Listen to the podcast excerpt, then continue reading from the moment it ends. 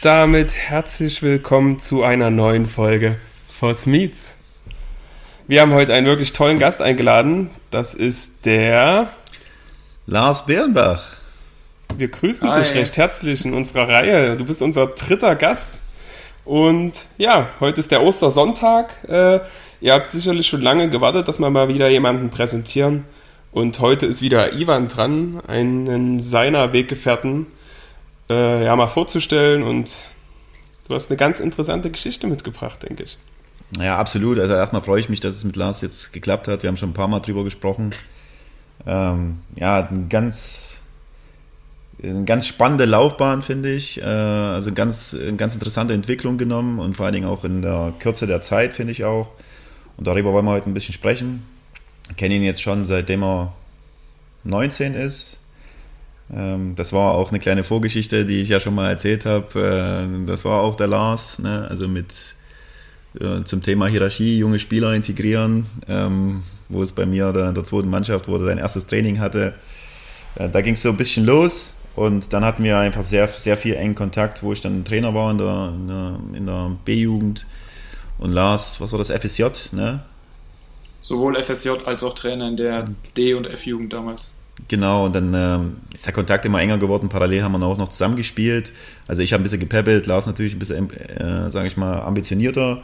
Dann war da auch noch mein Spieler, äh, wo ich Trainer der zweiten Mannschaft war. Und ähm, ja, als ich dann den Verein verlassen musste, wollte, sollte oder musste, ähm, hat er auch eine ganz interessante Werdegang genommen und darüber wollen wir halt einfach sprechen, wie es dabei ging, was, was du da alles geleistet hast und was noch vor allen Dingen deine Ziele sind und ähm, einfach ganz spannend. Du bist jetzt in, du bist jetzt 24, Lars, ist das richtig? Richtig, ja.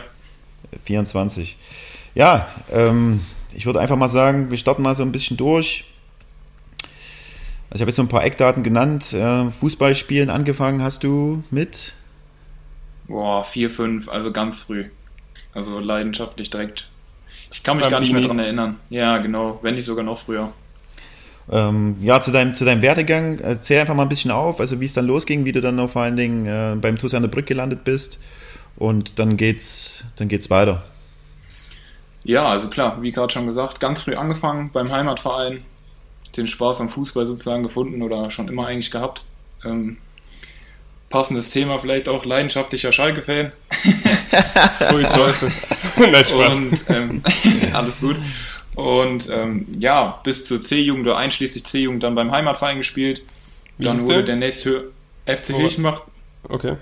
Ist äh, ziemlich klein. Ne, wir haben hier ähm, tatsächlich auch äh, Zuhörer aus äh, Kirchen und äh, Kahn Marienborn, so die Ecke, wirklich. Und ja, die werden es bestimmt Die werden kennen. das vielleicht kennen, ja. Genau, auf der Kreisebene spielt man dann auch gegeneinander. Okay. Ähm, ja, und dann nach der C-Jugend zu dem nächsthöheren oder zu dem bekannten Verein halt gewechselt, damals in dem Fall oder jetzt immer noch der Name Sportfreunde Siegen, habe in der B-Jugend bei Sportfreunde gespielt, wo es dann nach der B-Jugend nach Endebrück ging, weil halt mein damaliger Trainer in der B-Jugend auch nach Endebrück gegangen ist und der mich dann sozusagen angerufen hat und gefragt hat, ob ich Bock habe. Einfach mit dem Ziel, im Seniorenbereich mehr Chancen zu haben, irgendwie höher Fuß zu fassen als damals noch bei Siegen, weil damals war das eigentlich, die Chance war gegen Null, irgendwie ähm, da in den Seniorenbereich zu stoßen. Und weil das bei Endebrück tatsächlich auch heute noch, aber vor allem früher nicht äh, üblich ist, dass halt die erste Mannschaft eigentlich auf dem Sprung war in die Regionalliga und die zweite Mannschaft Landesliga oder manchmal auch Westfalenliga gespielt hat. Ähm, für die, die es nicht wissen, halt, das ist noch eine Klasse zwischen Landesliga und Oberliga bei uns in Westfalen. Mhm. Und da konnte man als junger Spieler halt nach der A-Jugend schon in der zweiten Mannschaft ziemlich hoch Fußball spielen, viel lernen und vor allen Dingen auch schneller den Sprung schaffen, als wenn man es jetzt direkt in die erste Mannschaft irgendwie in den Oberligakader oder damals sogar bei Siegen noch Regionalligakader schaffen sollte. Ja, mir ist es, ja, und mir, aber mh, was mir aufgefallen ist, Entschuldigung, äh, du hast ja trotzdem in der B-Jugend Bundesliga gespielt, oder? In Siegen. Ist das richtig? Genau, also wir sind, wir sind damals als, äh, da war ich noch junger Jahrgang, sind wir aus der Westfalenliga in die Bundesliga aufgestiegen und in der Bundesliga habe ich dann tatsächlich ein paar Spiele Luft geschnuppert, wobei ich danach auch muss ich auch leist, ähm, gerechterweise sagen, leistungsgerecht nicht mehr viel gespielt habe. Mhm. Aber es war einfach eine mega Erfahrung, gegen Bochum oder die anderen Top-Teams in Westfalen zu spielen. Damals auch gegen Lukas Klostermann, der jetzt auch okay. als be bestes Beispiel vielleicht in der Nationalmannschaft spielt. Und die Erfahrung nimmt man natürlich dann sehr gerne mit. oder hier in der Luftlinie äh, 500 Meter entfernt im Stadion hier in Leipzig mittlerweile. Mhm. Und äh, ja, ähm, bei euch ist es ja ein bisschen anders gewesen. Wenn es bei euch Bundesliga hieß, war es ja äh, Fahrzeit das längste zwei Stunden gefühlt, oder? Ist ja alles relativ im Umkreis im Westen. Gut, Niedersachsen vielleicht ein bisschen was weit. Ne, Niedersachsen gehört schon zur Nordstaffel, glaube ich, ne? Ja. Ja, genau. Also es war alles recht Richtung Ruhrgebiet. Alles ähm, ja, es zwei ist Stunden. Ein Vorteil, weil wenn ich sehe, hier in der Bundesliga A und B-Jugend äh, ähm, Norden und Nordosten, da fährst du ja zum Teil bis, äh, keine Ahnung, Hamburg, Hamburg, Bremen und Co. Bei euch ist schon alles relativ gebündelt. Man muss den Tag eher anreisen, das war halt bei euch ja nicht der Fall. Ja, ne? ihr konntet dann am gleichen Tag meistens, ne? Nee, wir hatten tatsächlich äh, morgens um 11 die Spiele und sind dann auch schon 6, 7 Uhr mussten wir dann irgendwie treffpunktmäßig ja, okay. so losfahren, mhm. aber es ging schon. Dann bist du halt irgendwie 17, 18 Uhr zu Hause gewesen, vielleicht nochmal früher, je nachdem, wo du hingefahren bist. Aber das ist völlig im Rahmen. Bei uns in Siegen ist ja so, dass man da so grenzmäßig Richtung Rheinland-Pfalz und Hessen mal schnell rüberkommt. Und deswegen habe ich auch ein paar Jungs, die ich kenne aus Rheinland-Pfalz, die dann auch da bei einem hohen Verein gespielt haben und die dann aber auch sehr, sehr lange fahren mussten und manchmal auch wirklich einen Tag vorher anreisen mussten, mhm. um dann halt da Spiele zu machen. Das hatten wir zum Glück nicht. Wie waren die Bedingungen, Bedingungen in Siegen? War das noch äh, Niveau, was man aus Drittliga-Zeiten kennt oder war das schon ein bisschen abgekommen? Oder? Also bei uns in der Jugend war es schon gut. Wir hatten ähm, ganz normal dreimal, manchmal sogar perspektivisch viermal die Woche Training. Ähm, war tatsächlich auch so, dass in der B-Jugend auch Trainerwechsel dann gab in der Saison, weil sie nicht mit der Leistung zufrieden waren und wir sind auch nach der Saison wieder abgestiegen. Ähm, aber die Bedingungen waren top. Bei uns war es, also vom Gefühl her war es einfach so, dass die Vorfreude oder die Freude über die Saison einfach enorm war, weil es zum ersten Mal eine Siegender Mannschaft in die Bundesliga geschafft hatte und dass mhm. man dann einfach versucht hat, jedes Spiel zu genießen, sei es, wenn du vor dem Borussia Park gespielt hast oder irgendwie nach Dortmund gefahren bist, nach Köln. Das Rote einfach, Erde. Genau, geiles Erlebnis. Und ähm, inwieweit man daraus dann gelernt hat, kann ich nicht sagen. In der Zukunft waren wir dann nochmal in der Bundesliga. Mittlerweile ist keine Mannschaft mehr, glaube ich, in der B-Jugend-Bundesliga oder A-Jugend, je nachdem, äh, bei Siegen. Aber damals war es einfach eine mega geile Erfahrung. So mit dem äh, damaligen ersten Mannschaftsbus durften wir da auch mitfahren und man hat sich einfach mega gut gefühlt. Also es war schon so, war einfach ein geiles Erlebnis als junger Hüpfer. Fährst du da mit und ähm, hast versucht, das Beste zu geben und die Sachen dann halt genossen, wie zum Beispiel im Leimbach-Stadion, da wo Ivan auch damals mit der ersten Mannschaft das DFB-Pokalspiel hatte, das erste Spiel gegen Bochum zu spielen und dann halt auch direkt gegen Lukas Klostermann. Ich war damals Linksverteidiger, muss auch sagen, keine gute Partie gespielt, was jetzt auch Nebensache ist. Aber es war einfach eine geile Erfahrung, weil Lukas Klostermann kam halt über rechts und dann hast du halt dauernd gegen ihn Zweikämpfe gehabt. Und er war damals schon so schnell und keinen Ball mhm. verloren und jeden Ball an Mann gebracht, Kapitän. Und da hast du schon gemerkt, okay, der hat auf jeden Fall eine große Zukunft vor sich. Ne, glaube ich. Jetzt hast du ja, jetzt hast du dich ja nach dem Jahr quasi, also muss ich das jetzt so vorstellen, B- und Bundesliga, also die höchste Klasse, die man spielen kann, durfte, äh, zu diesem Zeitpunkt, also ein absolutes Erlebnis hast dich ja bewusst auch äh, in Anführungszeichen für den kurzzeitigen Rückschritt entsch entschieden. Ne? Äh, A-Jugend, ähm, Tosander Brick hat damals Kreisliga gespielt, Kreisliga A. Ähm, ja, wie war das für dich? Also du hast komplett dann quasi diesen Schritt ausgeblendet, dass es jetzt sportlich erstmal so ist oder beziehungsweise erstmal in Kauf genommen. Wie, also warum hast du dich da entschieden? Nur um die Perspektive quasi zu haben, später erste oder zweite Mannschaft schneller und besser Fuß fassen zu können? Oder was war da deine Motivation? Oder hat es für dich gar keine Rolle gespielt, dass man erstmal sportlich, erstmal, ich glaube, numerisch sind es vielleicht vier Ligen, ne? Ja, ich glaube vier Ligen. Ähm, das war eine Mischung. Also zum einen einfach, weil ich in dem Jahr auch einfach recht wenig gespielt habe. Ich glaube insgesamt in, in der Bundesliga, glaube ich, fünf oder sechs Spiele gemacht, viele dann auch in der zweiten Mannschaft ähm, damals noch. Und da war erstmal das primäre Ziel, dass ich wieder spiele und zum anderen halt auch die guten Gespräche mit damals, mit dem Trainer, der auch äh, mich nach Siegen geholt hat sozusagen. Und dazu kam ja auch noch, dass manche meiner Freunde, die sowohl mit mir in Siegen gespielt haben, als auch in anderen Vereinen oder die ich halt durch andere Vereine kannte, auch dahin gewechselt sind und dann hat sich das alles so ergeben. Es war halt eine Mischung aus vielen Punkten und ein Punkt davon war halt einfach die Perspektive, die mir halt der damalige Trainer dann gezeigt hat oder gesagt hat, ich habe die Chance, natürlich war es halt keine Garantie, aber ähm, ich wollte sie nutzen, war dann natürlich ein bisschen blöd, dass ich das komplette erste Jahr A-Jugend eigentlich gar nicht gespielt habe, aufgrund eines Unfalls, aber das zweite Jahr habe ich dann versucht zu nutzen und es hat dann zum Glück geklappt. Ja, das war top. Wie war das dann? Also, ähm, ihr seid ja auch aufgestiegen, ne? In die Bezirksliga. mit der genau. A-Jugend. Das war ja damals ja auch einfach ein Riesenschritt, auch wenn ich, wie ich mich erinnere, einfach für die für, den, für, für einen Verein, für den Jugendfußball im Verein. Und da ging auch so ein bisschen auch der Boom los, muss, den ich dann auch miterleben durfte, mit dir zusammen. Und ja, dann kam es in die zweite Mannschaft. Mich würde jetzt mal interessieren, also wie war das damals für dich aus deiner Perspektive? Also äh, ich habe es ein bisschen schildern können.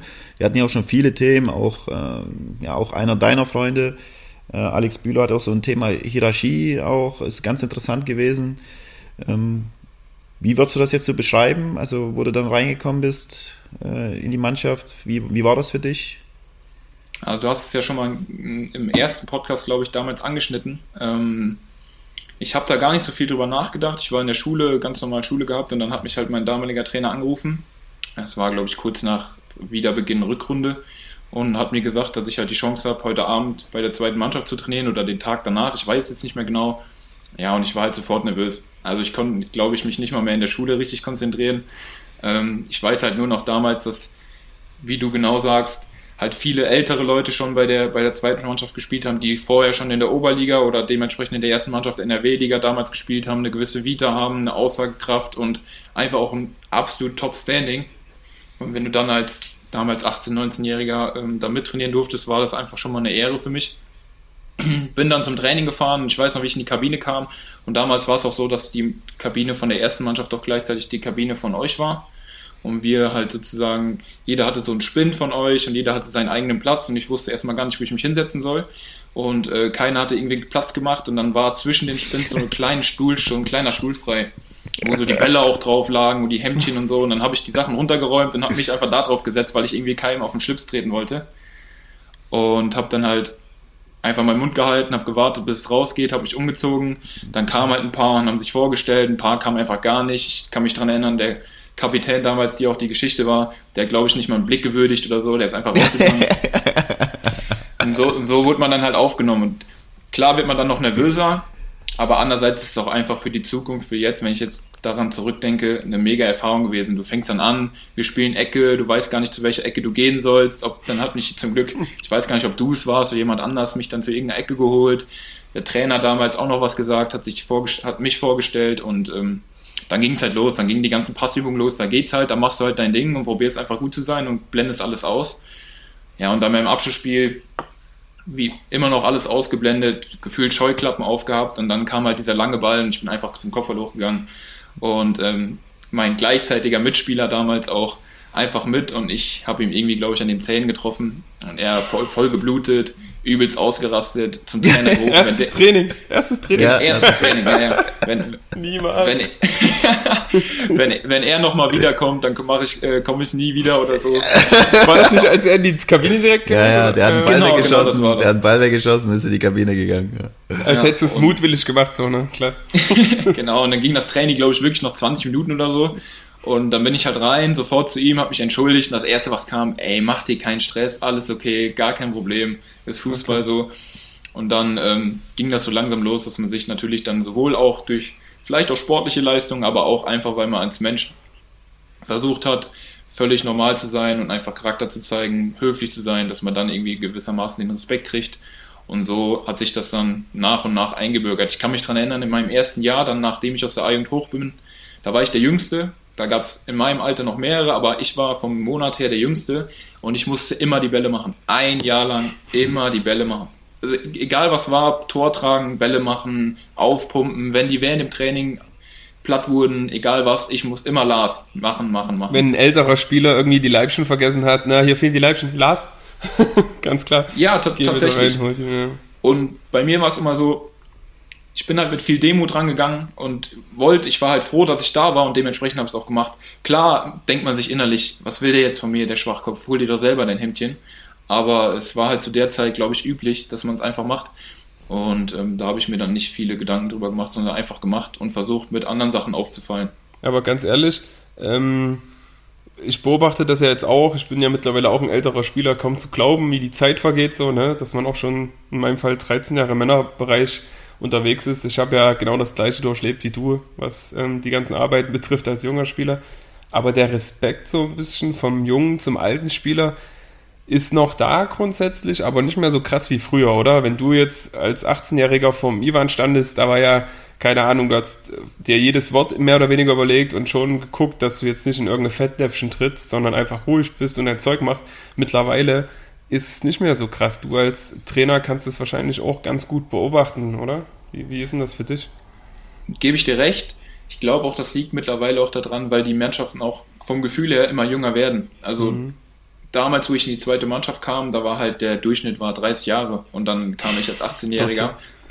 Und dann war das nochmal was ganz anderes, als wenn du jetzt aus der Jugend irgendwie drei, vier Leute hochholst, dann hast du davor noch aus der Jugend, aus dem davor dem Jahr noch zwei, drei Leute plus halt generell, weil du irgendwie auf die Entwicklung setzt. Aktuell hast du generell schon viele Junge in der Mannschaft, die gleichaltrig ungefähr sind, wenn nicht sogar nur ein, zwei Jahre älter oder jünger.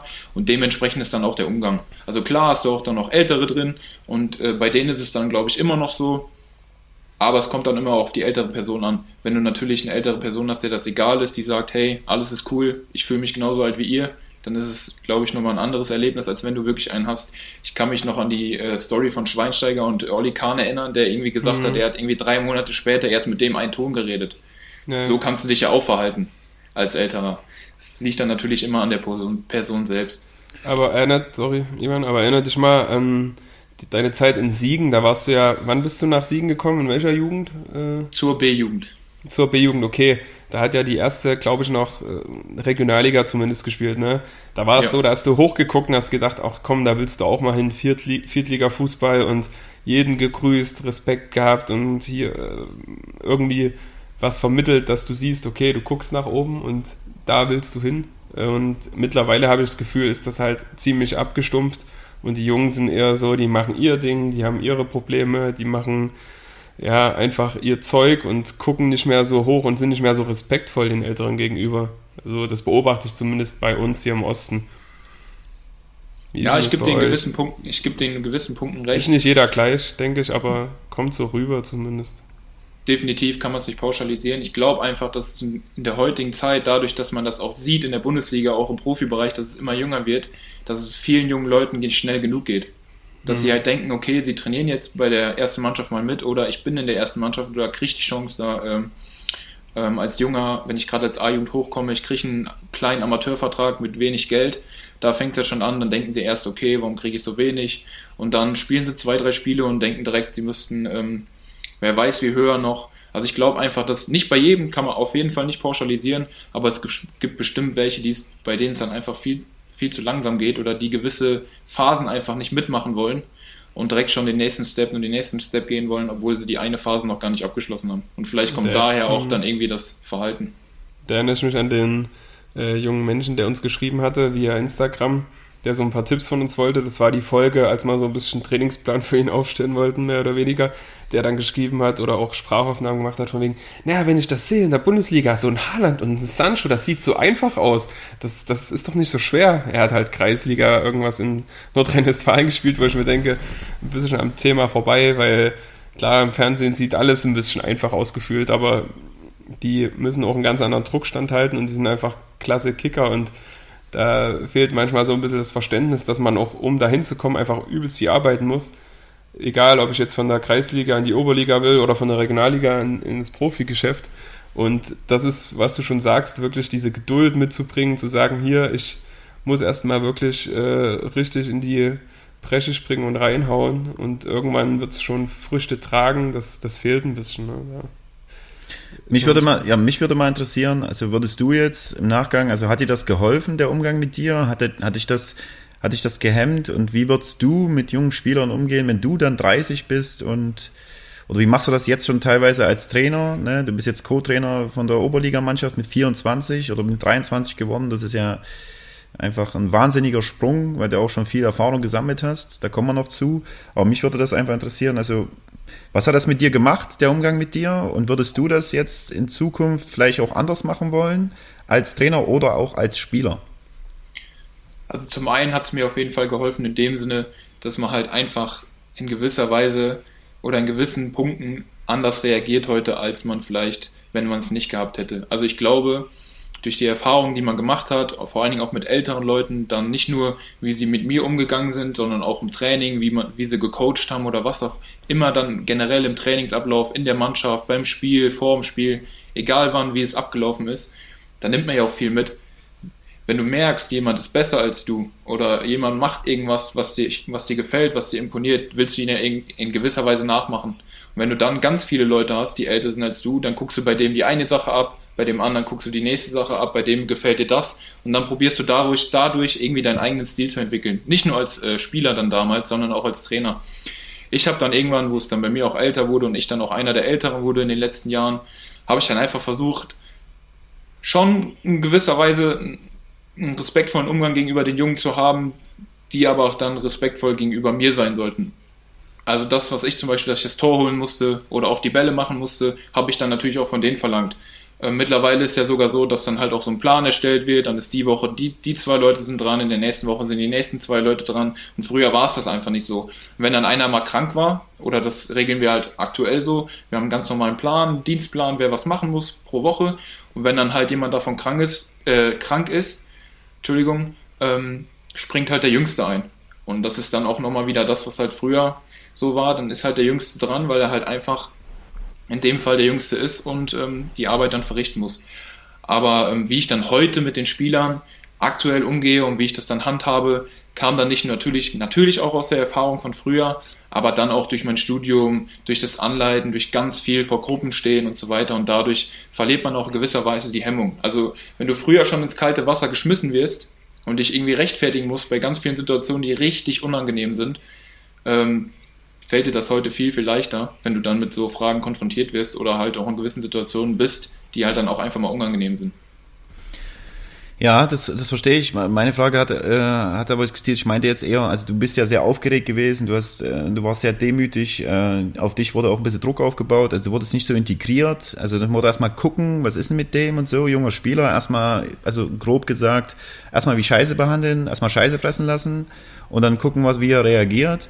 Würdest du, also was hat, was hat dieser Umgang mit dir gemacht? Also äh, hat er dich eigentlich gehemmt als Spieler? Hat es, äh, fiel es dir schwer, schwieriger, Leistung zu bringen? War das ein Thema, was total allgegenwärtig war, dass es halt so ein bisschen Druck auf dich gebaut hat? Das würde mich interessieren, wie du dich da gefühlt hast. Und vor allem, also diese Erfahrung, wenn du jetzt 30 bist und du bekommst jetzt quasi einen Spieler, der 18 ist und der, wo du erkennst, der fühlt sich vielleicht so ein bisschen wie du. Würdest du einen anderen Umgang wählen mit dem, als den, den du erfahren hast? Oder würdest du das genauso machen? Und warum? Okay, also zu dem ersten Punkt, ähm, es hat mich bestimmt gehemmt. Also ich kann mich daran erinnern, dass ich dann auch in gewissen Situationen Angst hatte, gewisse Entscheidungen zu treffen während dem Training, sei es ein Pass zu spielen oder auch mal ein 1 gegen 1 zu suchen, mit dem Risiko, dass ich einen Fehler mache und wieder angeschrien werde. Ähm, das ganz bestimmt. Dementsprechend glaube ich schon, dass mich das in gewissen Situationen, auch beim Spiel, wenn du wusstest, okay, jetzt spielst du gerade dein erstes Spiel von Anfang an, neben dir. All eyes on you. Ja. Genau, dann, dann, gucken halt viele auf dich und sobald dann der erste Pass nicht kommt, bist du halt noch mehr verunsichert. Selbst wenn du schon vorher, bevor das Spiel überhaupt losgeht, bist du ja schon so nervös, dass du halt ähm, durch das Training, durch die äh, Art der Mitspieler halt schon in einen gewissen Druck gezwungen wirst. Da bin ich mir eigentlich recht sicher, dass ich dadurch früher eher unsicherer war, anstatt mutig agiert habe. Und um jetzt den Kreis zu schließen, würde ich, glaube ich, jetzt als Trainer, wenn ich sehen würde, okay, es kommt ein 18-jähriger Spieler hoch, der fühlt sich, oder ich sehe, der fühlt sich ähnlich wie ich damals, oder der verhält sich so, dann würde ich, glaube ich, eher versuchen, viel mit dem Spieler als Trainer zu reden, versuchen, ihn zu motivieren und ihm zu sagen, dass es halt erlaubt ist, Fehler zu machen. Und ähm, wenn dann halt mal was kommt von den Mitspielern, die vielleicht älter sind, den Kopf nicht in den Sand zu stecken und versuchen halt einfach weiterzumachen und das zu machen, was eigentlich dem Spieler auszeichnet. Wenn du jetzt einen, einen guten Außenspieler aus der Jugend holst, der feil schnell ist und eine gute Technik hat, dann sagst du dem halt auch beim zehnten einzigen Eins, wenn das verkackt. Probier es immer weiter, irgendwann klappt's. Als mhm. Beispiel. Also eher motivierend als so ein bisschen ja, demotivierend, niedermachend, ne? So. Genau, es gibt bestimmte Situationen, wo du dann auch mal laut werden musst, wenn halt ein Spieler was nicht macht, was dem, was der Mannschaft oder dem, dem Team in dem, in der Phase vielleicht hilft. Aber einem, einem jungen Spieler die äh, Pistole auf die Brust setzen kann in gewissen Situationen vielleicht auch mal gut sein und leistungsfördernd sein. Aber ich glaube, auf lange Sicht und auf nachhaltiger Sicht ist die Motivation und das Entwickeln über längere Sicht von Vorteil. Absolut. Ja, schöne Meinung. Total interessant. Und dann hast du ja quasi, also relativ schnell, ne? Ähm, also du hast dann zweite Mannschaft gespielt, äh, hast dein Zeug gemacht und äh, jetzt berichtige mich, wenn ich falsch liege. Du warst, glaube ich, dann im, mit 21 schon das erste Mal Trainer, ne? 2021. Ungefähr, ich weiß es nicht mehr genau, ich kann mich nur noch daran erinnern. Es war, glaube ich, sogar ein bisschen früher schon mal kurz der Fall, wo ich, das weiß ich noch, da hatten wir in der für damals, das ist neben Entebrücken Platz, äh, Training mit der A-Jugend und der damalige Jugendkoordinator kam auf den Platz und hatte mit unserem Trainer damals geredet und unser Trainer hat dann vier Jungs und da war ich auch bei, rausgewunken sozusagen zu ihm hin. Und es war irgendwie am Wochenende war ein Hallenturnier von der Jugend, sei, ich weiß nicht mehr, F-Jugend, E-Jugend, ein Top-Hallenturnier mit Kunstrasen, Rundumbande und der ähm, Cheftrainer war damals, glaube ich, irgendwie nicht da, krank, verhindert, irgendwas. Und die haben gefragt, ob zwei Leute von denen äh, oder von uns aushelfen können und einfach mal dabei sein können und ob wir Zeit haben. Ja, und dann habe ich in die Runde geguckt und keiner hatte irgendwie Lust, am Wochenende irgendwie Zeit zu äh, opfern. Und ich hatte Zeit und dann habe dann einfach aus Trotz gesagt, hier, ich mach's. Einfach, weil ich, keine Ahnung, in der Situation gedacht habe, komm, wir sind ein Verein, warum soll ich jetzt sagen, hier, ich mach's nicht. Und so kam das dann und dann habe ich da ausgeholfen. Ich habe gemerkt, wie es, was für einen Spaß es überhaupt macht, mit Kindern zu arbeiten, auch wenn es jetzt nur ein Turnier war und ich auch irgendwie gar keine Erfahrung hatte. Ja, und so kam das dann. Und dann habe ich irgendwann angefangen als Co-Trainer in der F-Jugend, bis ich dann das FSJ gemacht habe, wo du jetzt mit 21, wo ich dann wirklich auch Cheftrainer, Cheftrainer in Anführungszeichen, wo ich halt der Hauptverantwortliche für die D-Jugend damals und die äh, F-Jugend auch noch war. Und dann hat sich das hochgeschaukelt, bis ich dann nochmal ein Jahr D-Jugend gemacht habe und mittlerweile jetzt schon bei der C-Jugend auch angelangt bin und dann halt also immer wieder, je, genau, jedes Jahr aufs Neue eine andere Mannschaft übernommen habe. Zwischendurch haben Ivan und ich dann auch mal ein Techniktraining angeboten, öfter einmal die Woche für Leute, die halt Bock drauf hatten. Und wir haben halt einfach gefühlt in der Jugend einfach versucht, uns auszutesten und einfach zu machen. Und das war Warst so du der, der richtige Mann fürs Techniktraining? ich habe ich, ich hab Larsen beim Fußballtennis zerstört jedes Mal. Sagen. kann, aber kann hat, ich leider nur bestätigen, aber ich glaube, ja. mein Kopf war auch nicht so schlecht damals. Ja, das stimmt, das stimmt. Schädel war immer da. Schädel war auch, immer da. auch noch so ein Schädel. Ja, Schädel, Lars kommt immer über den Schädel, muss man sagen. Also absolut. Also da, also viele Kopfballtore auch gemacht. Das war so ein bisschen das Steckenpferd. Ne? Aber du sagst ja, du hast ja relativ zeitig dann das äh, ja, Trainerwesen kennengelernt. Wann hast du deine ersten Lizenzen gemacht und was für eine Lizenz hast du aktuell? Ähm, aktuell habe ich die Trainer B-Lizenz abgeschlossen mhm. ähm, und das hat dann angefangen tatsächlich über mein Studium. Also man kann es ja ganz normal über den Verein machen und dann über also mit dem Verein über den Verband ganz normal, wie es äh, wie es jeder Trainer eigentlich macht. Aber bei uns war das Gute, auf der Sporthochschule in Köln kann man das über die Sporthochschule machen. Zum einen kostengünstiger und zum anderen nicht irgendwie kompakt immer über eine Woche oder übers Wochenende, wo du dann halt ein Wochenende was machen musstest, sondern halt semesterbegleitend. Und das war dann halt ganz gut. Dann habe ich erst die C-Lizenz abgeschlossen und konnte dann direkt weitermachen mit der B-Lizenz. Und dann habe ich das halt parallel zu meinem normalen Studiengang gemacht, was in gewisser Weise ein bisschen anstrengender war, aber im Nachhinein absolut äh, von Vorteil und ich würde es jedes, jedes Mal wieder machen. Und wenn man, ähm, wenn sich viele äh, Leute oder mehrere Studenten zusammenfinden, die das dann gemacht haben und mit einer guten Note abgeschlossen haben, kann man sogar bis zur A-Lizenz an der Sporthochschule äh, die A-Lizenz erwerben. Und jetzt inwieweit ich das noch mache. Ist der nächste Step jetzt erstmal die ähm, Elite? UEFA? Genau, die B, ja. genau, der nächste Step wäre die B-Elite. Ähm, mein aktueller, aktuelles Ziel war halt erstmal äh, Senior im Bereich Erfahrung zu sammeln, Trainerbereich Erfahrung mhm. zu sammeln, damit man überhaupt weitermachen kann. Und inwieweit das jetzt mit Corona überhaupt gültig ist, weiß ich nicht. Aber es werden noch bestimmt wieder Zeiten kommen, wo die ganze Saison gespielt wird. Habe ich jetzt Quatsch erzählt? Wie heißt die genau, diese? Die heißt schon UEFA B-Lizenz, aber ja, okay. die Elite, die ist nicht, also das ist nicht UEFA, also die B-Lizenz ist UEFA B-Lizenz. Ja, okay. Dann gibt es UEFA A-Lizenz, das ist unsere A-Lizenz, Elite ist einfach dazwischen gepackt, mhm. ähm, keiner weiß warum. Und mhm. ähm, dann gibt es halt einen Fußballlehrer, die Pro, ne? Ja, die interessant Elite ist ja. Ja? Für äh, Trainer, die in der Jugend Bundesliga trainieren oder irgendwie weißt mehr mit nee, also, ne? Nee. Genau. Nee? Ja, es ist, äh, nee, Elite-Jugend äh, qualifiziert dich nicht für A-Jugend-Bundesliga, qualifiziert dich für äh, A- oder B-Jugend-Bundesliga-Mädels, aber ist, ist dazwischen quasi wie eine, wie eine Lizenz extra für den Jugendfußball. Ne, der wird ja auch über die NLZs quasi mehr gefördert und das wäre so wie so ein klassischer Einstieg quasi. Ne? Also die Elite-Jugend sagen wir mal, ähm, wird so gesagt, das ist wie so ein, äh, ja, ein Must-Have quasi, um ins NLZ zu kommen, so, ne?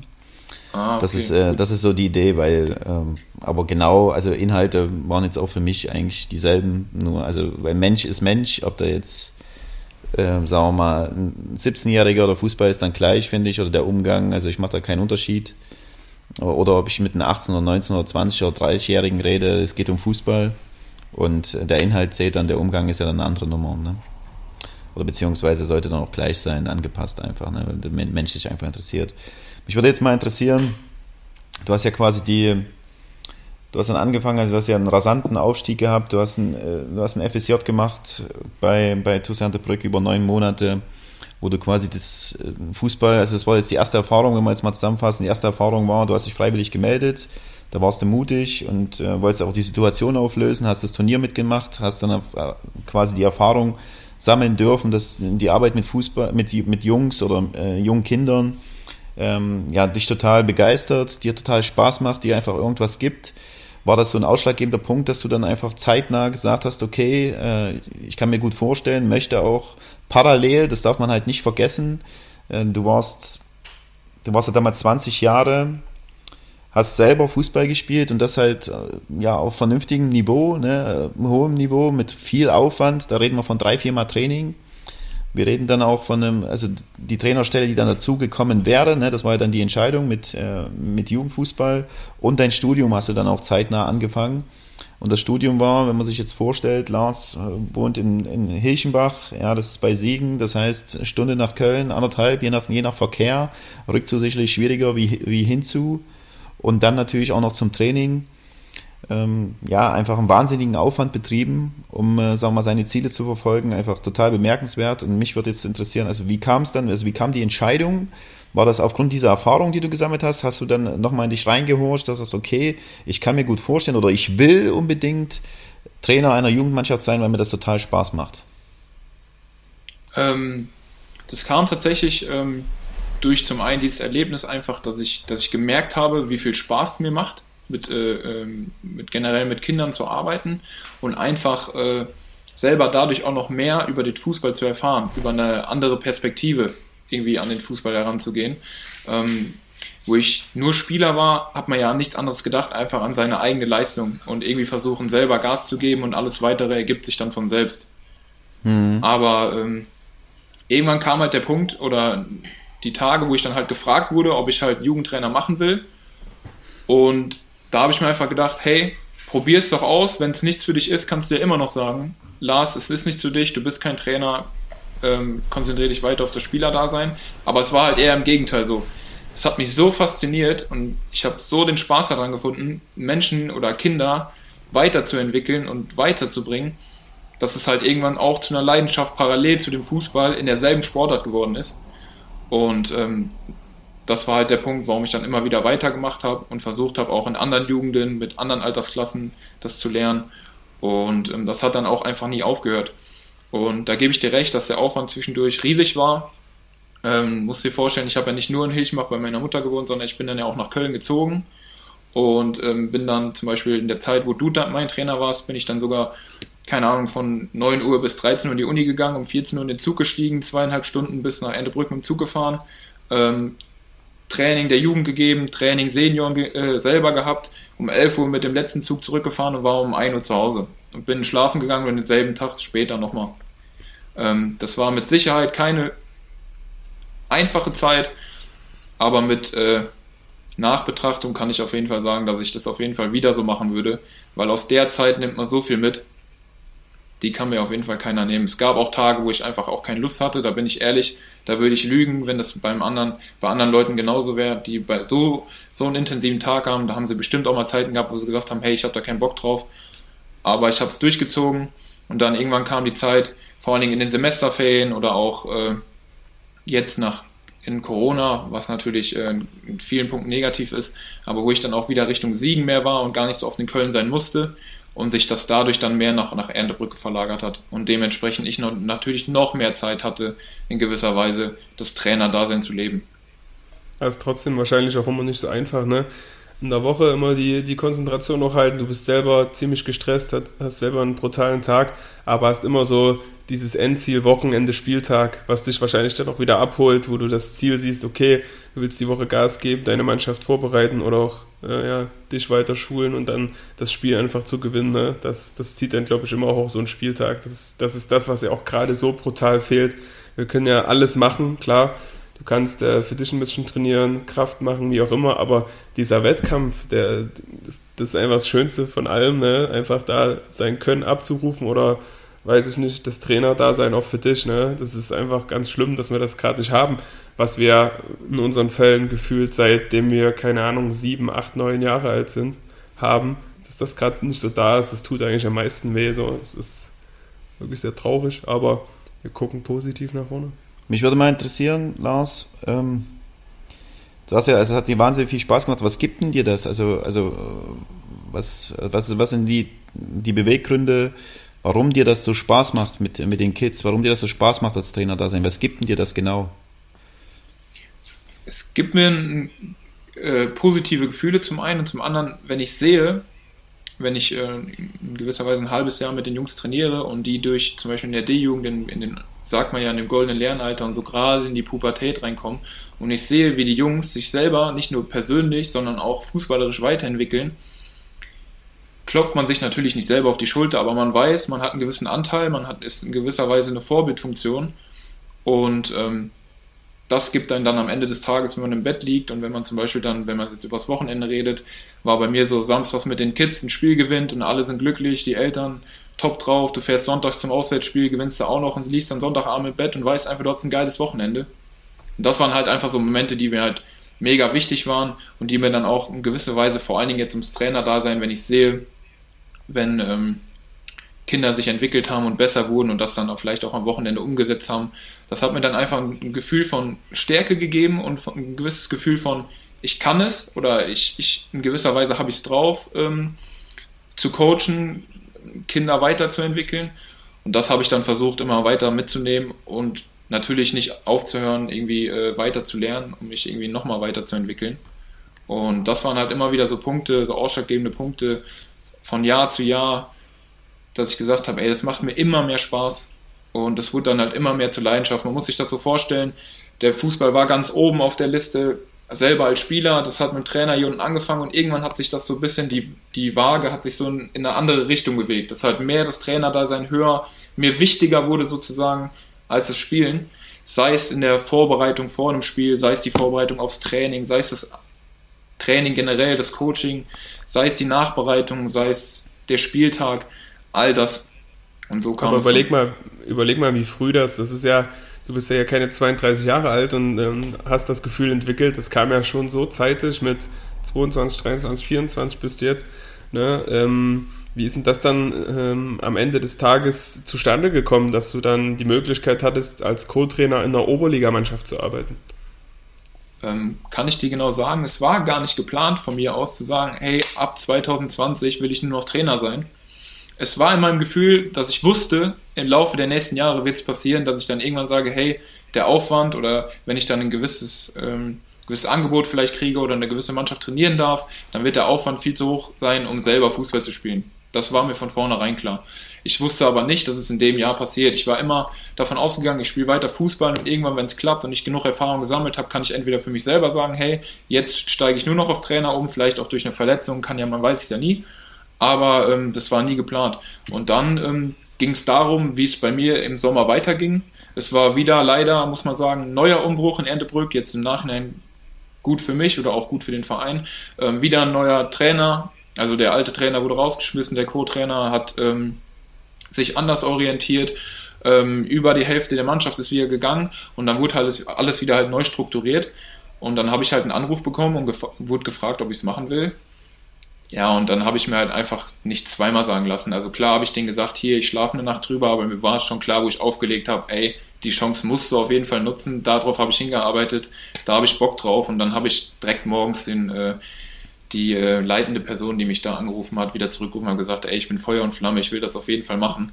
Und ähm, an dem Tag habe ich gar nicht dran gedacht, was jetzt passiert oder was jetzt im Nachhinein das für Folgen für mich hat als selber als Spieler oder auch in gewisser Weise in meinem Alter. Darüber habe ich gar nicht nachgedacht. Ich habe einfach Bock auf die Situation und auf die Aufgabe gehabt und alles weitere war mir dann erstmal egal. Okay.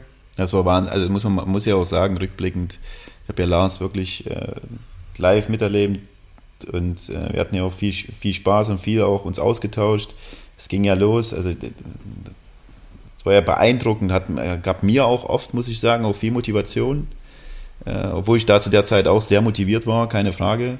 Aber ich glaube, wir haben uns da so ein bisschen gegenseitig ergänzt. Also jedes Mal auch, ähm, er hat ja nur, er ist ja nur durchgedreht, also äh, komplett mit Plänen und Dokumentation und alles in der D-Jugend schon, ne? also, mhm. also komplett freigedreht. Da habe ich wirklich so Parallelen gesehen zu mir, also quasi in einer ob das jetzt nötig war oder nicht, aber das war halt einfach eine Erfahrung. Man hat einfach gemerkt, dass du einfach Feuer und Flamme für, für die Aufgabe bist, lernen wolltest, immer wieder und ähm, dann auch sukzessive quasi immer dich verbessert hast. Das waren, das waren ja nur, eigentlich nur von Erfolgen geprägt. Ich habe es auch ein paar Mal, also damals war ich ja sportlicher Leiter Jugend, ähm, und dann auch einfach mal hier und da auch Spiele gesehen. Ich muss sagen, das war, also fast jedes Spiel war, waren die Kids ja eigentlich wie eine, wie eine Traube um dich herum.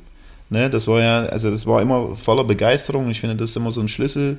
Und das hat man dir auch angemerkt, dass du da einfach viel, viele positive Gefühle ziehst, viel, auch äh, sicherlich auch viel Anerkennung von den Jungs, was natürlich auch gut ist. Ne? Also das ist ja bei mir nicht anders gewesen.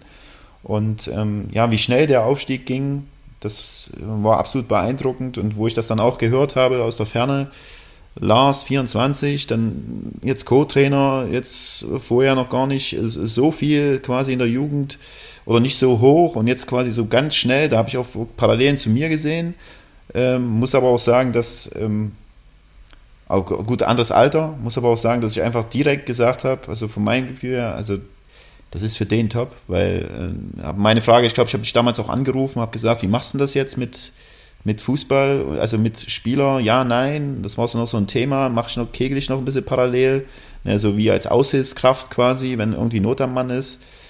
Äh, das war auch noch so ein Thema, was dich bewegt hat, wo du dich dann auch entschieden hast. Ja, und dann einfach eine Riesenchance, denke ich, mit 24. Und mich würde jetzt einfach, also du bist ja schon sehr, sehr weit, einfach auch Studium fast abgeschlossen, ne? Genau, ich mache jetzt aktuell, fange ich jetzt mit der Bachelorarbeit an und genau. ähm, versuche es dieses Jahr noch hinzukriegen. Studiengang noch kurz für unsere Hörer? Äh, ist auf der Deutschen Sporthochschule der Studiengang äh, Sport in Prävention und Therapie, also der Gesundheit, äh, Gesundheitsbachelor. Okay. Was sind denn deine, was sind denn deine, also so hast du für dich Ziele äh, formuliert? Sind das irgendwie Sachen oder auch terminiert als Beispiel auch, wo du sagst, wo willst du noch hin? Ähm, auf jeden Fall. Also ich habe die ähm, Ziele ja schon immer gehabt und ich habe versucht in meiner ganzen Laufbahn, nicht nur als Spieler, sondern auch als, äh, als Trainer, mir jetzt so Etappenziele zu setzen. Und mein, nächster, mein nächstes Ziel war auf jeden Fall die, äh, die nächste Lizenz zu erwerben und gleichzeitig die äh, Trainererfahrung zu sammeln, jetzt in der Oberliga. Ähm, vor allen Dingen jetzt auch noch mal in der kommenden Saison, weil das durch Corona halt lange leider in gewisser Weise äh, hinten anstehen musste. Man, die Präsenz, die Competition am Platz mit den Jungs zu arbeiten, die kam halt drei, vier Monate am Anfang und dann ähm, oder fünf Monate und danach halt nicht mehr. Da hoffe ich, dass es kommende Saison nochmal mehr wird. Andererseits konnte man natürlich auch viel jetzt in der Corona-Zeit lernen, aber ich habe mir natürlich auch Ziele gesetzt. Ich wollte, wenn jetzt kein Corona gewesen wäre, hatte ich mir die Ziele gesetzt, bei so vielen äh, Nachwuchsleistungszentren, sei es im Ruhrgebiet oder auch woanders, da wo ich halt die Chance bekomme zu hospitieren, um da nochmal von wirklich von, von der, in Anführungszeichen sagt man ja, Benchmark zu lernen, ähm, wie das da in den Nachwuchsleistungszentren äh, abläuft und dann mal zu vergleichen, hey, wie mache ich mein Training in der Jugend, in der gewissen Jugend und wie machen dies, um da nochmal weiter zu gucken. Und dann auf lange Sicht will man natürlich irgendwann mal äh, selber Cheftrainer sein und versuchen, eine Mannschaft in gewisser Weise nach seiner Spielidee, nach seinem Wissen und nach seinem besten Ermessen äh, zu coachen. Würdest du eher, äh, du machst ja jetzt gerade das, also vielleicht ist es jetzt untergegangen, also Lars ist ja Spieler auf Abruf quasi, ne, zweite Mannschaft, wenn mal irgendwas ist, mal ein bisschen aushelfen, aber die Zeit gibt's eigentlich gar nicht her, also es ist ja so wie kompletter Notnagel, will man sagen. Ähm, dann bist du ja Trainer der C-Jugend, Cheftrainer der C-Jugend. Dann würde ich, lehne ich mich mal jetzt aus dem Fenster, aber Mädchen für alles, auch Jugend. Also Ansprechpartner, Organisator, äh, was so ein bisschen auch die gesamte Jugend angeht. Ich sag mal, durch die Blume vielleicht so ein stellvertretender sportlicher Leiter, der aber auch relativ viel macht. Ne, also viel auch Akquise, viel, äh, viele Entscheidungen trifft, viele Ideen einbringt. Und parallel Studium und jetzt parallel natürlich auch eine Seniorenmannschafts-Co-Trainer ist. Also das nochmal zum Festhalten auch für die Hörer. So, und jetzt würde mich mal interessieren, du hast, machst jetzt beide Erfahrungen gerade, oder das war jetzt nicht so lange aufgrund von Corona-Zeit. Wo siehst du dich eher? Kannst du das schon so ein bisschen vom Gefühl her sagen? Eher Jugendfußball oder eher Seniorenfußball? Derzeit, ähm, so einfach Bauchgefühl. Oder konkret Bauch, halt. Okay, vom Bauchgefühl kann ich es tatsächlich aktuell noch schwieriger sagen, weil ich, ähm, ich würde aktuell vom Bauchgefühl eher Jugendfußball sagen. Aber das liegt einfach daran, weil ich seit sechs, sieben Jahren nur in der Jugend tätig bin und halt fast nur mit Kindern und Jugendlichen gearbeitet habe und das jetzt mein erstes Jahr in dem Schritt im Seniorenbereich ist. Andererseits kann ich sagen, dass es mir mega Bock macht, im hohen äh, Amateurbereich irgendwie zu coachen und ähm, dabei zu sein und Leuten zu helfen und auch im Leuten, die in meinem Alter sind oder sogar schon äh, älter sind als ich, ähm, versuchen noch zu verbessern oder weiterzuentwickeln. Das macht mir auch mega Spaß. Deswegen kann ich es jetzt noch nicht genau sagen, weil einfach die Zeit zu kurz war, auch leider aufgrund von Corona ähm, mit der Seniorenmannschaft zu arbeiten. Es macht mir mega viel Spaß. Ähm, der Zeitaufwand ist auch immens, auch wenn ich Co-Trainer bin. Ähm, ich habe viele Freiheiten, genieße viele Freiheiten voll und darf auch einfach unfassbar viel lernen.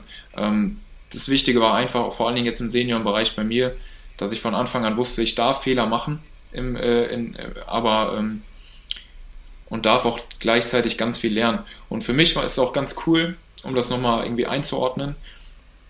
In der C-Jugend bin ich ja sozusagen der Mann und darf halt selber entscheiden. Und wenn ich dann irgendwelche Erfahrungen oder äh, gewisse Dinge aus dem Seniorenbereich lerne oder mitnehme und weiß, okay, damit identifiziere ich mich, dann kann ich das anwenden in der Jugend und kann gucken, wie ich es selber anwende. Und das hilft mir immens, um es selber nochmal zu produzieren, wie es im Seniorenbereich läuft oder wie es ein anderer Trainer macht. In dem Fall mein äh, Cheftrainer oder auch Leute, die ich dann in dem Fall sehe oder mit denen ich dann in Kontakt komme und es gleichzeitig dann wieder anzuwenden auf meine Art. Und dabei sehe ich und lerne ich gleichzeitig mega viel. Hey, das klappt, das kann ich nicht so gut, dabei muss ich noch üben, das muss ich noch lernen. Aus der, in, mit der Ansprache oder der Aussprache habe ich keinen Nerv getroffen, die Ansprache hat gut funktioniert. Sowas. Und das hilft mir enorm. Aber ich kann es tatsächlich, um jetzt nochmal auf die Frage zurückzukommen, aktuell noch nicht so sagen. Vom Bauchgefühl mehr Jugend, einfach auch, weil ich da viel, viel mehr Erfahrung aktuell gesammelt habe. Mhm. Aber das ist ja auch ein interessanter Weg, den man gehen kann, ne? über die Erfahrung der Jugendmannschaften. Perspektivisch vielleicht doch mal eine Mannschaft, die zumindest Westfalenliga spielt oder ich meine, gegenwärtig ist es noch so, wie es ist und du machst es sicherlich auch mit äh, trotzdem Leidenschaft, aber dein Ziel ist es ja schon mal bestenfalls mit, keine Ahnung, Ende 20 eine Bundesligamannschaft zu trainieren, oder? Oder zumindest da in dem Bereich tätig zu werden. Definitiv. Also der, der Traum stirbt ja irgendwie nicht aus. Und ähm, wenn du mit dem Trainer Dasein anfängst und ambitioniert bist und so viel Leidenschaft da reinsetzt oder da ähm, dich damit befasst, willst du natürlich auch oder hast du das Ziel natürlich so hoch wie möglich zu kommen. Mhm. Und ähm, da kann mir wieder Ivan widersprechen, aber ich glaube, das ist bei ihm nicht anders.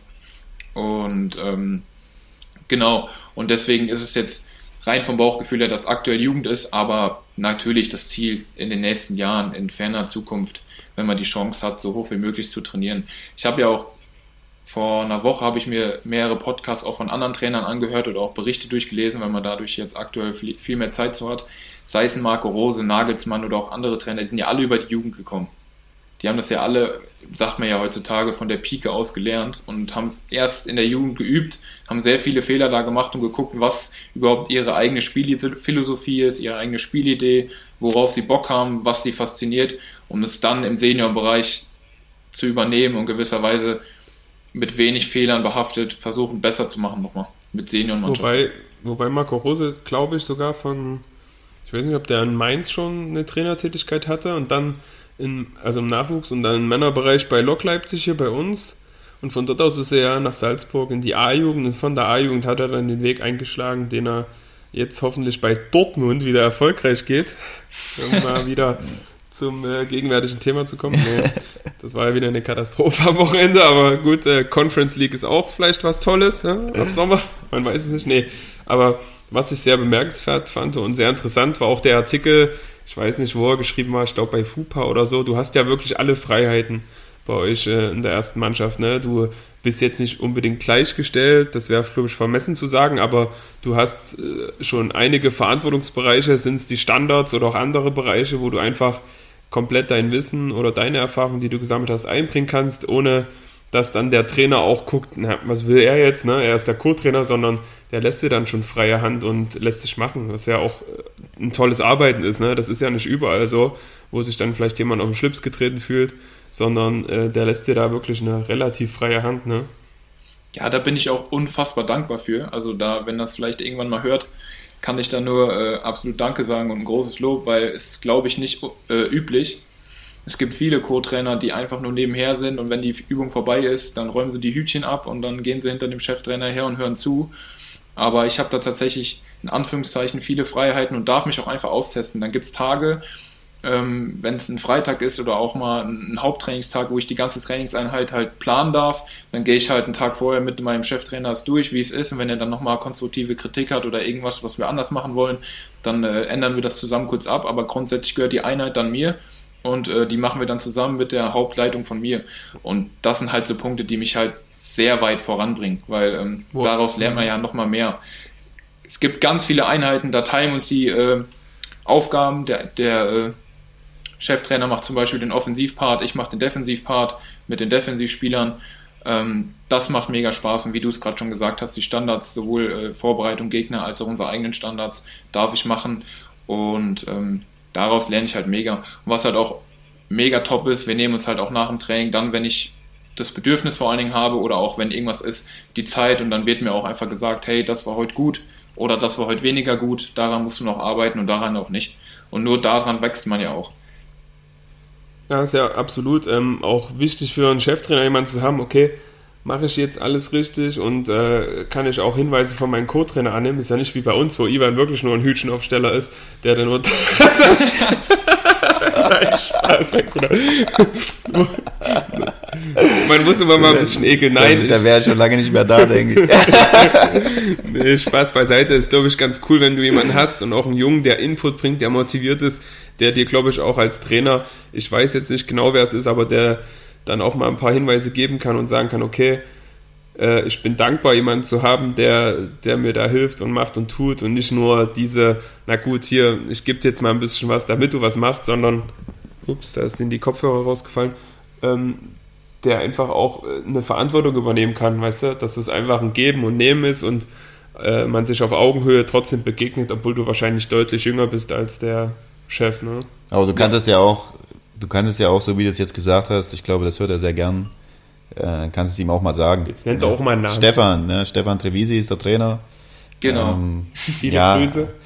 Äh, ja, absolut Grüße von mir und du kannst ihm das natürlich auch sagen. Ich glaube, das hört er sehr gern und äh, im persönlichen Gespräch das, glaube ich, auch wenn er es wahrscheinlich, wenn, wenn er es über einen Podcast hört, äh, auch, glaube ich, äh, ja, ein paar Gefühle in ihm auslöst, äh, definitiv und äh, große Dankbarkeit, aber kann man ihm auch sagen. Ich finde, das ist auch immer die Beziehung, dann äh, fördert das auch ein bisschen. Ne? Also das, so wie du es jetzt gerade beschrieben hast, ist es ja ein absoluter Mehrwert, ist es eine absolut, äh, ja, eine gute Beziehung und vor Dingen ein guter Austausch, was immer sehr, sehr wichtig ist zwischen zwei Trainern und äh, spiegelt sich ja nicht nur in deiner, in deiner Weiterentwicklung wieder, sondern vor allen Dingen auch ähm, zu der Sicht oder die Beziehung, die du einfach zum Stefan dann hast. Ja, dass du da auch große Dankbarkeit und große Freude verspürst, mit ihm zu arbeiten.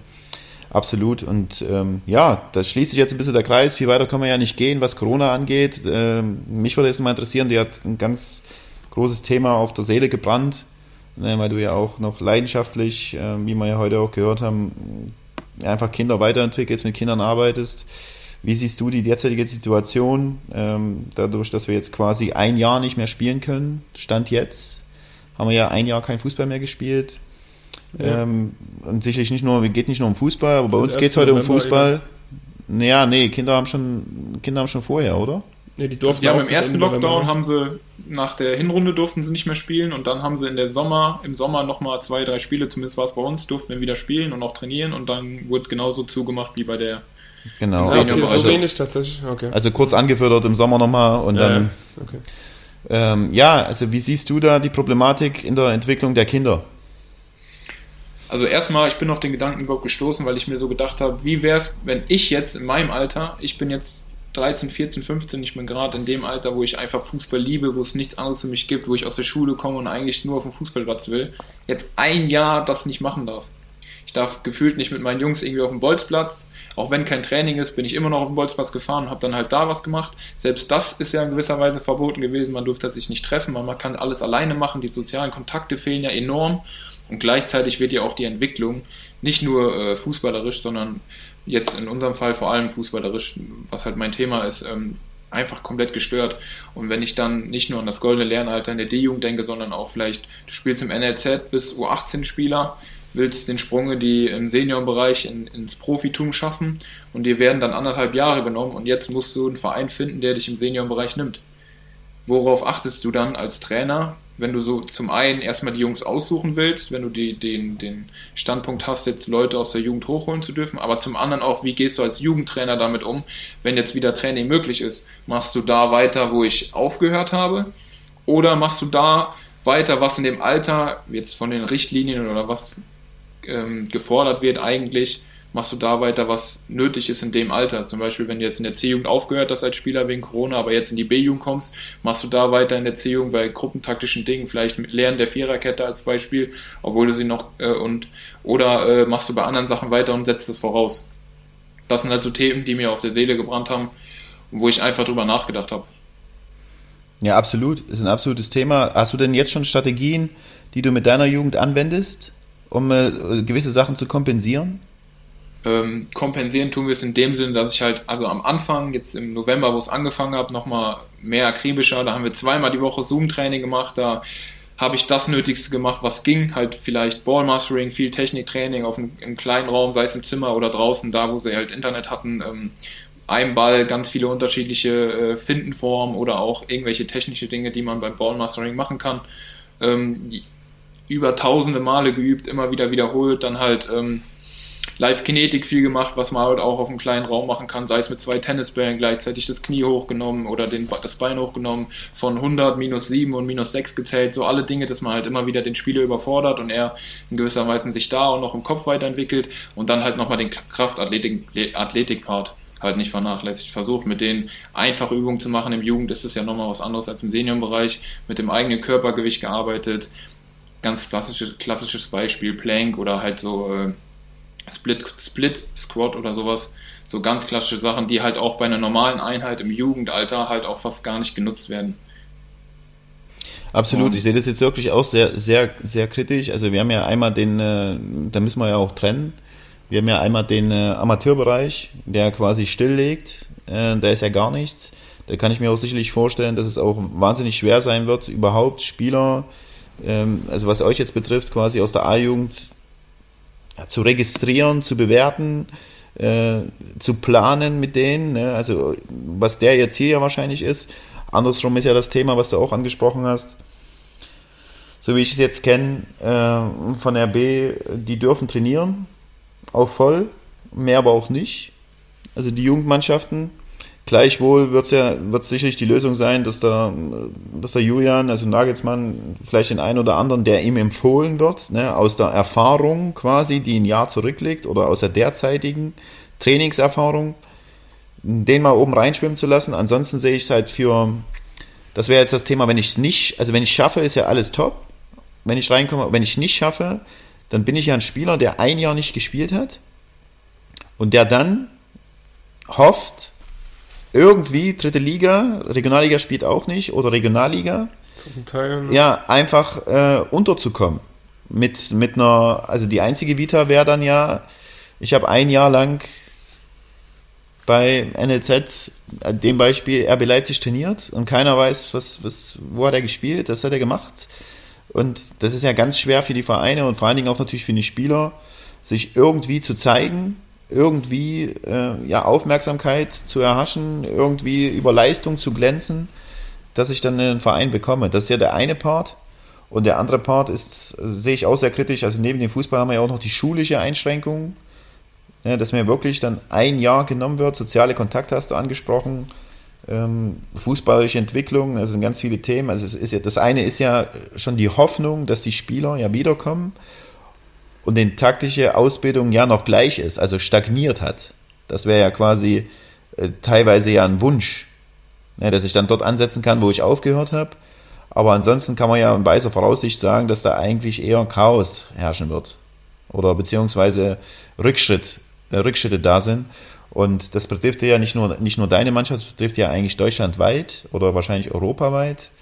Ähm, ja, das, das sehe ich auch sehr kritisch. Habe da auch dafür, muss ich sagen, wenig Lösung. Man muss es jetzt einfach für den Moment akzeptieren und äh, ich finde das schon mal ein guter Ansatz, dass du das über Zoom machst. Aber mal gruppentaktische Sachen im 14, 15 hm, per, weiß ich, Tafel oder Live-Chat oder wie auch immer da zu zeigen. Ich glaube, das ist, also sensibilisieren visuell ist ganz gut, aber die, das Lernen kommt natürlich auch viel über die Praxis. Also das ist so ein bisschen die Erfahrung, ähm, ja, die sich irgendwo gezeigt hat, dass es auch einfach wichtig ist. Die Jungs müssen nicht ausprobieren, die Jungs, die Jungs müssen wissen, wo sie stehen, weil viele können ja auch nicht, wenn du an der Tafel ein paar Magneten bewegst, wissen sie ja auch nicht, wie genau, wo genau das auf dem Feld ist, können das überhaupt nicht einschätzen.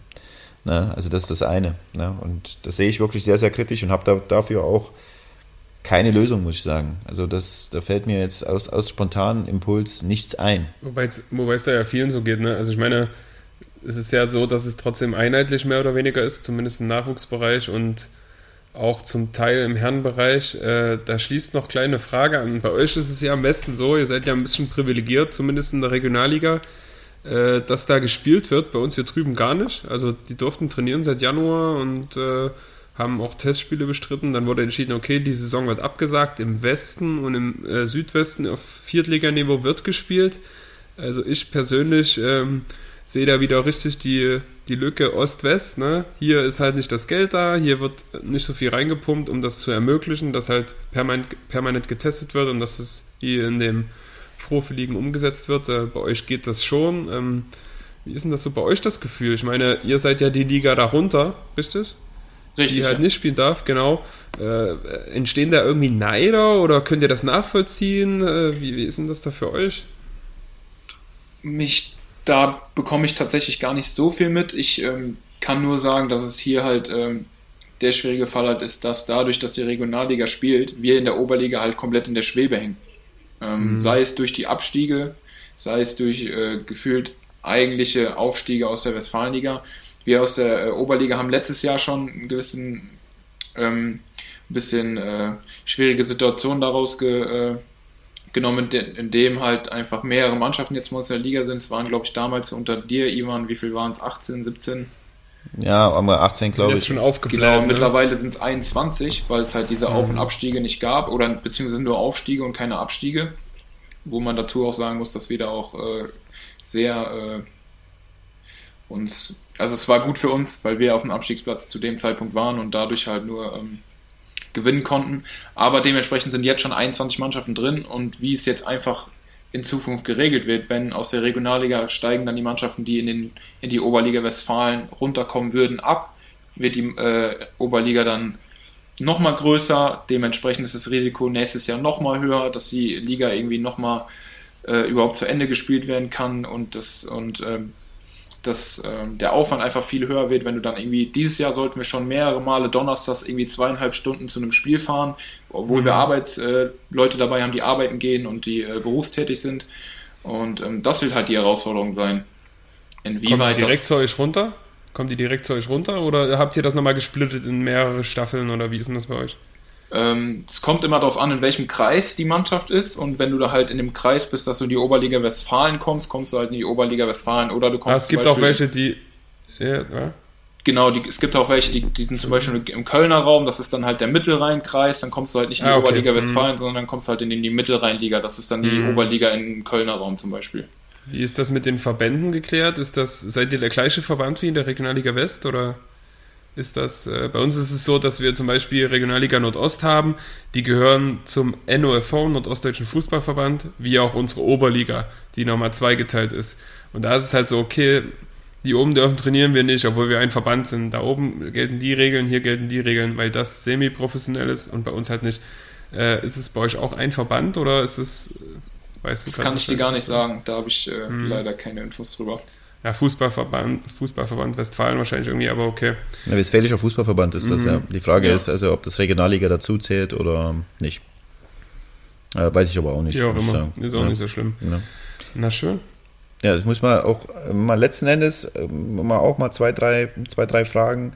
Es war einfach sehr, sehr spannend, muss ich sagen. Ähm, einfach der Werdegang, ich finde, das ist so mein Impuls, wenn ich das so ein bisschen von Lars höre, weil man auch viel, sicherlich auch viel mit jungen Spielern zu tun hat. Ne? Und dann hört man, also die haben auch große Ziele und fragt dann auch, wie willst du das erreichen? Da ist meistens keine Idee dabei, da ist auch meistens auch das, oder oft äh, einfach nicht die Entscheidung dabei, mehr Aufwand zu betreiben. Ich meine, das, wir haben hier ein Paradebeispiel sitzen in Sachen Aufwand, in Sachen Ziele, in Sachen wirklich Investition in sich selbst und auch gegen massive Widerstände, die dann kommen. Ne? Du hast ja ganz viel auch erzählt, also der Aufwand mit der zeitliche Aufwand, der Fahraufwand äh, und vor allen Dingen auch natürlich auch so Widerstände mit heute habe ich einfach keine Lust und also ich doch trotzdem vielleicht straffen, dann mal vielleicht auch absagen, aber trotzdem einfach auch durchziehen, den Willen zu haben. Und du hast es auch gesagt, mit ich würde es rückblickend, obwohl es wirklich sehr anstrengend war und dich viel Nerven und Zeit gekostet hat und Kraft, würde ich es rückblickend wieder so machen. Das ist, glaube ich, eine ganz spannende Aussage. Was dazu, und ich würde jetzt mal einfach mal, mal interessieren, also wird's, also welche gravierende Erfahrung oder was, was nimmst du aus dem, was du bisher gemacht hast, nimmst du mit was dich am meisten geprägt hat? Also wo du sagst, das, das, das will ich unbedingt beibehalten, das ist so ein bisschen meine Stärke und das kann ich auch nur jedem empfehlen. Hm, da muss ich kurz überlegen. Was ich auf jeden Fall jedem empfehlen kann, ist, es wird ja eigentlich immer gesagt, es gibt auch viele Bücher, wo ich, äh, was, was ich, die ich gelesen habe, wo das gesagt wird, dass man halt irgendwie in einer Sache Experte werden soll. Und wenn man die Sache richtig gut kann oder wirklich Experte ist, dementsprechend auch damit Erfolg hat. Ich habe eine andere Erfahrung gemacht und ich habe gemerkt, dass man parallel neben der einen Sache, wo man Experte sein möchte und richtig viel Zeit investiert, auch in die andere Sache Zeit investieren kann. Klar gibt es Tage, wo du dann einfach genervt bist und merkst, okay, der Tag ist doch nicht so lang, wie du denkst und ähm, du hast wenig Schlaf. Aber durch die, die Tage kommt man auch durch. Es gibt immer in Anführungszeichen am Ende des Tunnels ein Licht. Und ähm, ich habe einfach für mich gemerkt, dass man auf jeden Fall zweigleisig fahren kann und auf jeden Fall zum einen seine berufliche Zukunft absichern kann und zum anderen einen Traum ha haben kann, auf den man hinarbeitet oder wo man immer noch darauf hinarbeitet und weitermachen kann und sich da auch weiter verbessern kann. Ich musste für die Uni musste ich ganz viele Klausuren und Präsentationen halten und lernen und pauken und trotzdem habe ich es nicht vernachlässigt, auch mich in gewisser Weise beim Fußball weiterzubilden. Nicht nur am, selber als Spieler, sondern jetzt im Nachhinein auch als Trainer. Bücher zu lesen, die über den Fußball da sind, immer wieder nachzufragen und das ist das Allerwichtigste, nie zufrieden zu sein. Ich glaube, das ist so die größte Erfahrung, die ich gemacht habe oder was ich den anderen Leuten sagen kann, niemals in gewisser Weise zufrieden zu sein mit dem, was gerade passiert, wenn man auch wenn man Lob kriegt und da muss man auch ehrlich sein, in Entebrück durch die Loyalität und seit neun Jahren bin ich da im Verein, habe ich auch gewisserweise schon viel Lob bekommen, auch ganz bestimmt Kritik, aber damit muss man einfach umgehen und irgendwie gewisserweise nie zufrieden zu sein, um einfach auch weiterzumachen. Wenn ich jetzt sagen würde, ey, ich bin zufrieden, ich habe mein Studium fast fertig, ich ähm, trainiere in der fünfthöchsten Liga als Co-Trainer. Ich habe äh, als Spieler schon ziemlich hoch gespielt, vielleicht nicht den, war nicht der beste Spieler, aber ähm, habe das auch noch hingekriegt, gleichzeitig äh, mein Privatleben auf die Reihe gekriegt. Könnte ich aber jetzt sagen, ey, ist gut, ich kegel noch ein bisschen rum und probiere jetzt im Berufsleben weiterzumachen. Aber nein, ich probiere halt trotzdem noch weiterzumachen und die Leidenschaft zu, zu, zu verfolgen, die mich aktuell brennend interessiert und das ist halt das Trainerdasein. Und es, ich kenne halt ganz viele, die halt nur auf die eine Karte setzen und wenn die halt leider nicht funktioniert aufgrund von Verletzungen, aufgrund von, weil man es einfach nicht schafft, auf, aufgrund von Leistungen oder was auch immer, dann muss man halt auch was in der Hinterhand haben. Und ich kenne viele Beispiele, die dann halt aufgrund von Verletzungen jetzt nichts haben und jetzt durch Corona auch keine Einnahmen haben oder nichts verdienen und jetzt einfach zu Hause wieder bei Mutter eingezogen sind und nicht wissen, was sie machen sollen. Und das war halt nie mein Ziel. Ich wollte immer auf meinen eigenen Füßen stehen, ich wollte mich selber weiterentwickeln und dementsprechend kann ich das auf jeden Fall jedem nur empfehlen, niemals mit sich selber zufrieden zu sein. Mhm. Auf jeden Fall sehr interessant. Du sagtest gerade schon, ist, äh, ist es interessant, Bücher zu lesen und zu gucken, wie machen es andere oder irgendwas nachzuforschen. Aber was wichtig ist, auch glaube ich, egal ob Trainer oder Spieler, dass man auch direkt fragt, oder? Ich meine, ohne das Wissen von anderen wärst du ja auch nicht das geworden, was du bist. Und das fehlt auch manchmal, dass ein jüngerer Spieler auch mal einen älteren Spieler fragt, wie machst du das, wie ist das oder wie trainierst du, was sind deine Ansätze. Das ist, glaube ich, wichtig, den Mut zu haben, auch mal in die Offensive zu gehen. Hier, komm, die Eitelkeit ablegen. Wie machst du das? Erzähl mir mal was. Dadurch wirst du ja auch noch stärker. Auf jeden Fall. Und das ist vielleicht in dem Podcast jetzt oder in der Zeit, wie wir reden, zu kurz gekommen. Ich habe ja ganz lange Zeit mit Ivan zusammengearbeitet. Ich war als Freund mit ihm zusammen, zusammen als Spieler. Ich kann gar nicht sagen, wie viel ich von ihm mitgenommen habe. Weil er hat es ja eben so in gewisser Weise auch schon mal zurückgesagt von der Motivation. Aber nicht nur vom Wissen her, sondern auch vom Menschlichen und von allem drum und dran, wie viel ich von Ivan mitgenommen habe in der Zeit. Sei es, wo, wo ich FSJ hatte und er die B-Jugend und dann äh, auch ähm, zweite Mannschaftstrainer war, wo wir einfach gefühlt vier, fünf Stunden am Tag miteinander verbracht haben und über Gott und die Welt geredet haben. Und dann kamen bestimmt auch Themen, wo ich gesagt habe, ey, Ivan, kannst du mir das nochmal sagen? Wie oft bin ich zu ihm gekommen, habe gefragt, kannst du mir das nochmal erklären? Kannst du mir das nochmal erklären? Wenn du das nicht machst, dann bist du ja in dem Maß zufrieden, wie du bist, weil du einfach gar keinen Lerninput mehr haben möchtest. Und das ist halt sehr, sehr wichtig. Du musst fragen, wenn ein anderer was besser kann als du selber, ist doch perfekt, wenn ich ihn frage, hey, kannst du mir das zeigen, damit ich es danach auch kann. Wäre blöd zu sagen, hey, ich finde scheiße, du kannst es, ich nicht, ich bin jetzt neidisch auf dich oder ich will nicht, ich will nichts mehr mit dir zu tun haben, weil du in der, in dem Bereich vielleicht besser bist und ich versuche es irgendwie anders. Ja, genau. Und, und selbst wenn der mal eine Meinung hat, die du nicht so teilst, kannst du ja deine Schlüsse ziehen und gucken, wie kannst du es besser machen oder äh, wie kannst du es einfach äh, anders machen, klar. Definitiv. Ja, absolut. Kann ich, kann, ich, kann ich nur zurückgeben. Erstmal danke für die Worte, Lars. Äh, mir hat es auch wahnsinnig viel Spaß gemacht mit dir und ich glaube, ähm, gerade auch, das war noch so ein bisschen so ein Prüfstein für uns nochmal. Also das eine ist ja, ähm, als Trainer zu, sagen wir mal, voneinander zu lernen und sich gegenseitig zu motivieren und miteinander zu sprechen. Das andere war dann schon ein Prüfstein, auch für mich, muss ich sagen. Also Lars ist ja einfach als Mensch, ja, also äh, haben wir ja gemerkt, also viel, viel geprägt durch Demut und einfach ein toller Mensch einfach, ne? also ein mhm. angenehmer Mensch. Und du hast ja auch gesagt, also es war mir dann auch immer ganz wichtig mit den Spielern. Da waren ja auch Zeiten, wo du nicht gespielt hast in der zweiten Mannschaft. Ne? Also, dass man da einfach auch eine offene und ehrliche Kommunikation miteinander geht, wie man es dann auch einsieht und nicht zu sagen, okay, du kannst es nicht, sondern einfach das und das. Wie geht's dir dabei? Äh, wie willst du es machen? Da bin ich jetzt, jetzt auf jeden Fall noch viel besser wie damals.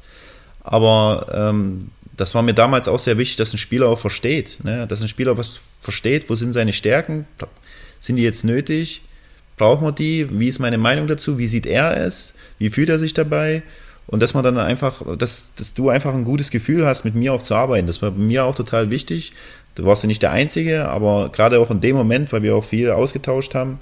Und mir ist natürlich auch als Trainer dann auch, klar, ich bin auch oft ausgerastet damals, keine Frage, äh, als Trainer auch ähm, ja auch oft einfach sehr wehgetan hat, Spieler, die ich einfach mag, äh, Menschen, die ich mag, nicht spielen zu lassen und das vielleicht ungeklärt stehen zu lassen. Ja, das, das ist äh, klar, man hat mal hier und dort mal auch mal vielleicht eine Entscheidung gefällt, um einfach zu prüfen, wie geht er damit um, vielleicht mal nicht zu sprechen, aber ansonsten war es mir einfach sehr wichtig, in die Kommunikation zu gehen, weil das habe ich auch mal in einer Folge gesagt, das, hat, das durfte ich als Spieler leider nicht immer erfahren, also da habe ich mich mal oft missverstanden gefühlt, oft nicht gesehen gefühlt, oft einfach ignoriert teilweise, ne? auch ähm, nicht miteinander gesprochen. Und das ist mir total aufgestoßen damals als Spieler. Und das war mir halt wichtig als Trainer, das anders zu machen, dass ein Spieler auch weiß, woran er ist und äh, sich auch verstanden fühlt. Also ich kann es nur zurückgeben, das war,